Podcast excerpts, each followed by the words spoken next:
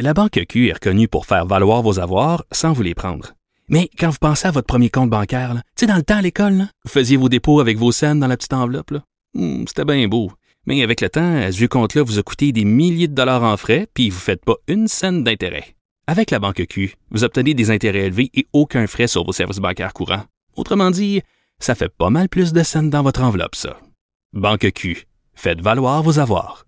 Visitez banqueq.ca pour en savoir plus. Mario Dumont et Vincent Dessureau. Joignez-vous à la discussion. Appelez ou textez le 187 Cube Radio 1877 827 2346. Alors Vincent, dans les nouvelles aujourd'hui, on continue de suivre euh, le- le- les suites de ce décès, du drame de Laval, euh, de la petite fille de 7 ans, un peu sur deux fronts, là, parce qu'il y a un front, euh, évidemment, administration des services de la DPJ, et il y a carrément un front criminel. Oui, et euh, aujourd'hui, quelques, ben, fait quelques développements, surtout sur le fond des enquêtes. là, parce que la Commission des droits de la personne euh, a envoyé un communiqué euh, aux médias disant qu'il euh, ben, lançait une enquête sur euh, les circonstances entourant le décès de cette fillette de 7 ans, donc morte, on le sait, dans d'atroces souffrances là, dans le quartier Chemédé à Laval. Donc, eux se sont dit choqués par cette histoire, et disant, selon le communiqué, au terme de, sa- de son enquête, si elle a raison de croire que les droits de l'enfant ont été lésés, la fera des recommandations à toutes les instances concernées selon les constats. Alors, c'est un, euh, c'est une enquête qui n'est pas publique. Euh, il n'y aura pas d'ailleurs d'entrevue euh, sur, sur ce sujet, mais on sait qu'elle est déclenchée. L'autre question, c'est ben, les, les suites au niveau criminel, au niveau de l'enquête policière. On en a su un petit peu plus aujourd'hui. Notre collègue Yves Poirier qui est allé questionner la porte-parole de la police de Laval, Stéphanie Béchara, sur qu'est-ce qui se passe. Parce que ça fait deux jours, Oui. trois- presque Ben, trois jours. Effectivement. Et euh, on n'a pas... euh, On a ben, utilisé le mot meurtre dès le premier jour du côté policier, on a parlé de meurtre. Et euh, là, on n'a pas d'arrestation. Ça a été confirmé. D'ailleurs, on demande encore de l'information du public. On demande aux gens d'appeler si vous avez de l'information au 450-662-INFO. Euh, et je vous fais entendre euh, ce qu'avait à dire la porte-parole à ce sujet-là sur euh, on en est où là dans l'enquête? Jusqu'à présent, il y a plusieurs personnes qui ont été rencontrées euh, par nos enquêteurs. La scène n'est toujours pas terminée. On attend toujours euh, le retour d'autopsie qui devrait être complété aujourd'hui. Donc, on a encore plusieurs euh, enquêteurs qui travaillent d'arrache-pied afin d'élucider l'événement. Euh, Est-ce qu'il y a eu des arrestations jusqu'à présent? Non, il n'y a eu aucune arrestation pour le moment. OK, parfait. Alors, euh, il y a, y a d'autres enfants, il se passe quoi avec eux? Savez-vous s'ils ont été confiés à quelqu'un, la famille? Il y, avait deux autres enfants, ils n'étaient pas présents au moment euh, des événements. La DPJ s'est euh, chargée de les relocaliser. Donc, tu sais, au début, on a parlé de meurtre. Là, euh, on n'exclut pas la, la- la- la- la négligence criminelle causant la mort.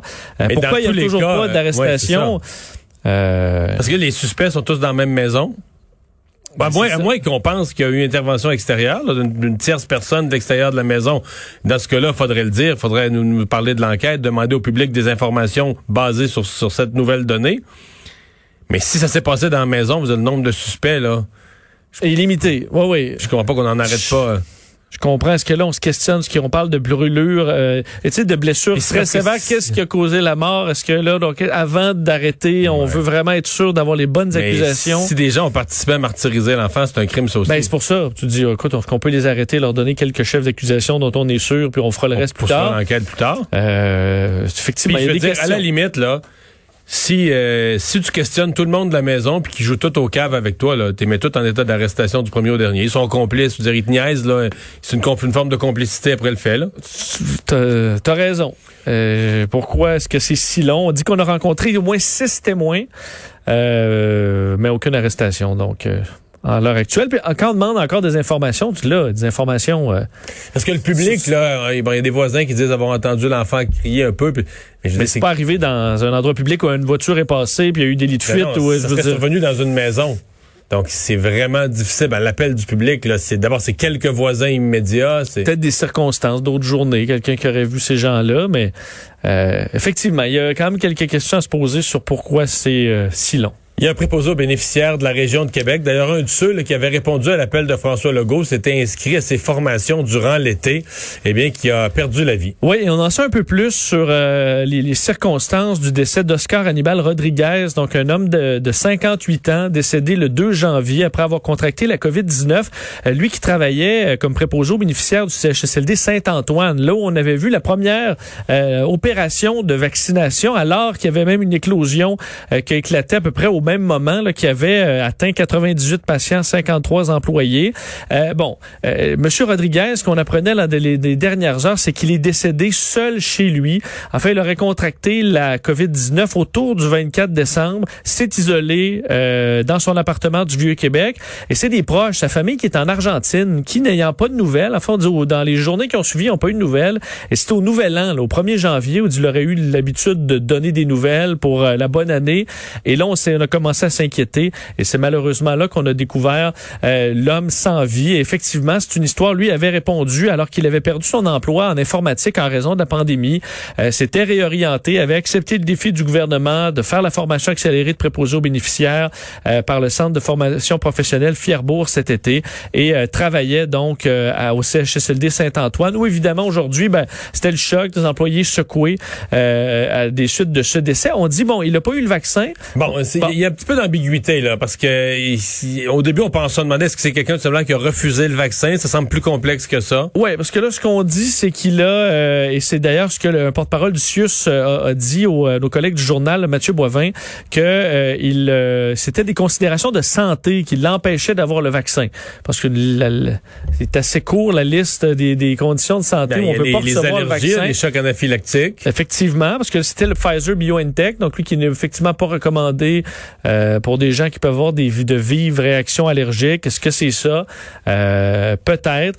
D'ailleurs, on voyait aujourd'hui au niveau des employés certains qui demandaient euh, pourquoi ils n'avaient pas eu leur deuxième dose de vaccin maintenant. Je comprends que ça n'a rien des données les deux euh, trop rapprochés, mais certains qui disaient qu'ils devaient recevoir leur nouvelle dose entre autres aujourd'hui, mais que ça avait été reporté. Alors certains employés qui s'en inquiètent. Alors c'était euh, d'ailleurs au CHSLD Saint-Antoine, on offre, on dit là des euh, de l'aide psychologique aux employés qui en auraient besoin.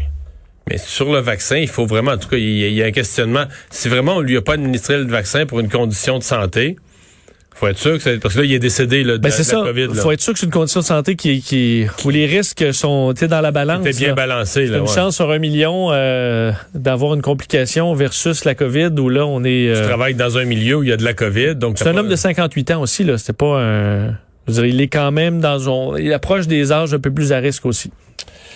Euh, des locataires qui veulent un nouveau plan d'aide. Oui, parce que ben on, on- s'y attend là, à ce que demain les nouvelles ne soient pas très bonnes et qu'on se dirige vers un confinement sévère pour une durée euh, indéterminée, ce qui inquiète beaucoup euh, des regroupements de comités de logement, entre autres les, dans des associations de locataires du Québec qui demandaient aujourd'hui euh, de l'aide financière pour les locataires, disant que ce sera encore une fois euh, souvent les euh, des emplois plus précaires qui vont être coupés en raison de ce confinement qui va durer plus longtemps et que ça apportera son lot de perte d'emploi des travailleurs donc qui sont des locataires et qui sont euh, touchés directement et qui auront besoin d'aide. Un peu alors ce qu'on demande c'est un plan d'aide et aussi d'interdire encore une fois les expulsions, les évictions comme on l'avait fait pendant la première vague, entre autres euh, pour aider ces gens-là, mais aussi dans un- une optique de santé publique, au dire du, euh, du regroupement, qui dit si on fait des évictions pendant la pandémie, c'est pas l'idéal parce que les euh, ça peut euh, bon euh, c'est- il peut, ça peut causer des éclosions,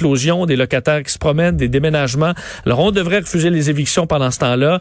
On dit aussi que le couvre-feu pourrait aggraver la situation de violence familiale. Alors on est contre euh, le couvre-feu également, disant que des gens dans des appartements surpeuplés qui peuvent plus sortir, ça pourrait causer des problèmes aussi au niveau de la santé publique. Alors on y va dans les deux fronts, là, économique et santé publique, pour demander au gouvernement de l'aide pour les locataires. Est-ce que ça, ça fera partie de cette annonce demain?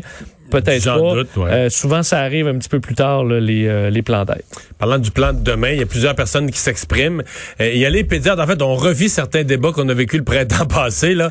Et il y a les pédiatres qui demandent que les écoles rouvrent comme, euh, comme prévu la semaine prochaine. Oui, et euh, bon, l'association des pédiatres, on, on l'avait vu, là, eux, la- bon, sont déjà sortis en 2020 pour euh, demander à ce que les écoles puissent ouvrir, disant que les fermetures d'écoles, ça causait trop de problèmes pour les jeunes. Ben, euh, reviennent à la charge cette fois pour ce, ce nouveau confinement euh, qui va s'allonger, euh, demandant donc de rouvrir les écoles, de rouvrir les écoles le 11 janvier et même de réévaluer la possibilité d'autoriser les activités sportives. Donc là, on est vraiment à l'inverse de ce qu'on s'attend comme annonce demain, euh, disant qu'il y a une augmentation alarmante de la détresse psychologique, des problèmes de santé mentale chez les jeunes.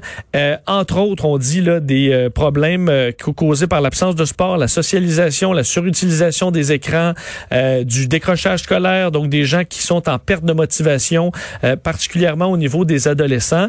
Euh, alors, ce qu'on demande, c'est de faire des sacrifices ailleurs, mais que les écoles puissent ouvrir.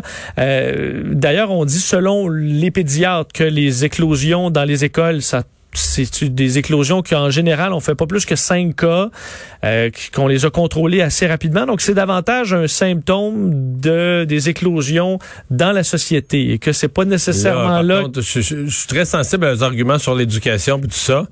Dire qu'il n'y a pas d'éclosion dans les écoles, là. On dit qu'il y a des éclosions, Mais- mais, que c'est le reflet de la transmission communautaire et que c'est pas nécessairement là eu, que il y ça en a, se il y en a eu dans les écoles, là. Puis tous les épidémiologistes, tout le monde dit, là, les, les infectiologues disent tous les écoles, c'est la pire place pour toutes les maladies infectieuses. Je suis surpris que les pédiatres aillent à l'encontre de ça, là. Et euh, mais ça reste que oui, c'est un bloc dans la, la- toute Ouais, la ouais. balance que c'est euh, que va devoir peser le gouvernement.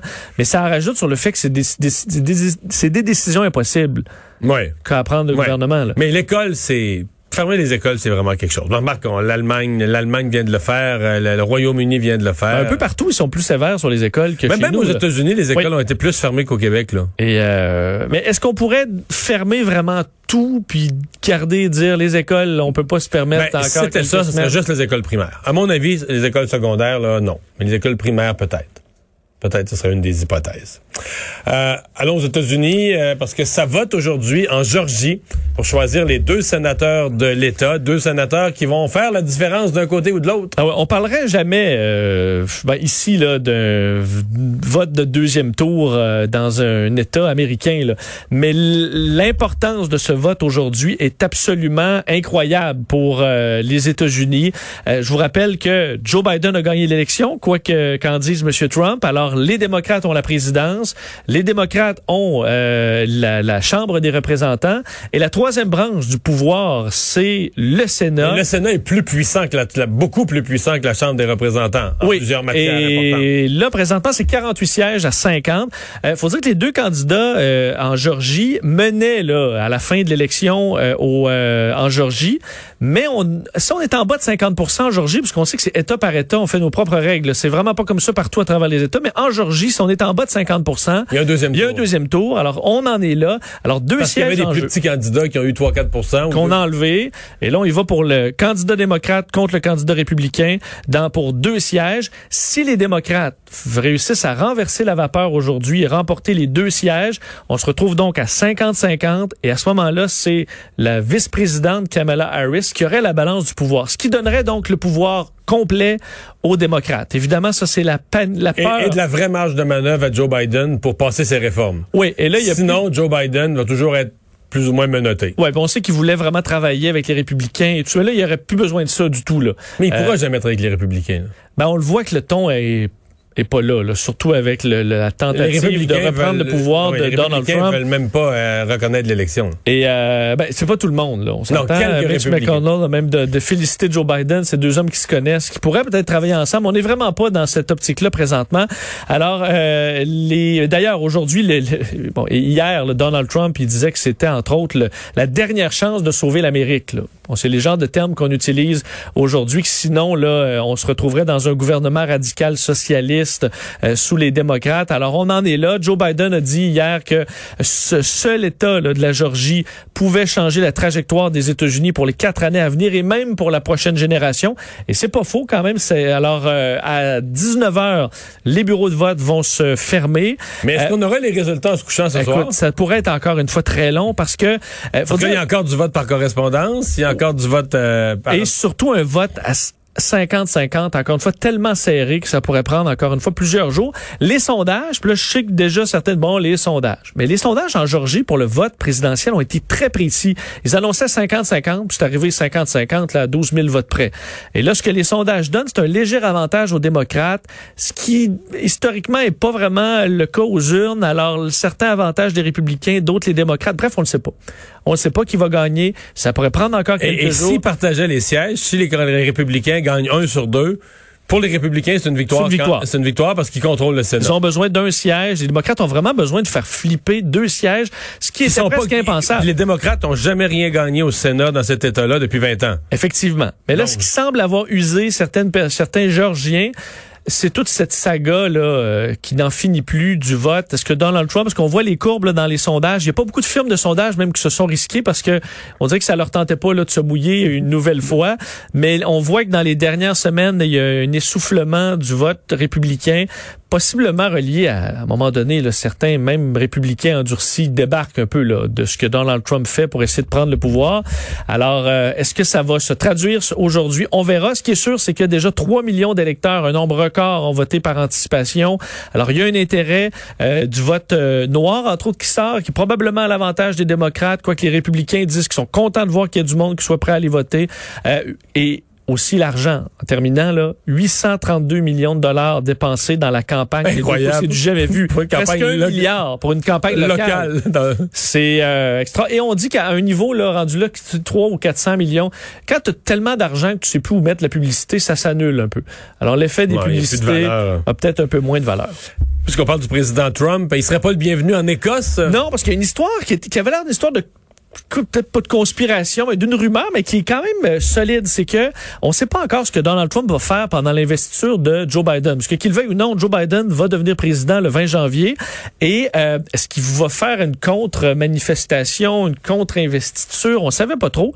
Mais le Sunday Post a dévoilé dans les dernières heures qu'un Boeing 757 de l'armée américaine qui transporte, euh, entre autres souvent Mike Pence, euh, Nancy Pelosi et M. Trump, a euh, un plan de vol prévu pour le 19 janvier pour atterrir euh, à l'aéroport de Prestwick en Écosse.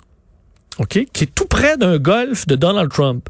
Alors, ce qu'on est en train de croire, c'est que cet avion-là, le 19, donc la veille de l'investiture, Donald Trump pourrait tout simplement quitter les États-Unis pour se rendre en Écosse, sur son terrain de golf, Mais est-ce en que tu peux jouer au golf en Écosse à ce temps-ci? Ben, à ce fait, Il y a un hiver en Écosse, mais il n'y a pas de neige, il y a de la neige une ou deux fois. c'est- Mais genre, il, ça doit être frais. Mais il fait, mettons, 2 degrés, là, puis euh, il, il pleut euh, il pleut à peu près 75 du temps. Mais en fait, ça, c'est une raison de pas aller jouer au golf là-bas. L'autre raison, c'est que la première ministre de, de l'Écosse, Nicola Sturgeon, qui aime clairement pas Donald Trump, et ça depuis longtemps, a dit qu'il n'est pas la bienvenue, là. Qu'il s'en vienne pas en Écosse, lui-là. là. Je ne pas le voir. Non, ici. non, c'est seulement les transports qui sont euh, importants. Et aller jouer au golf, là, parce que t'es trop gêné d'avoir perdu, c'est pas une raison.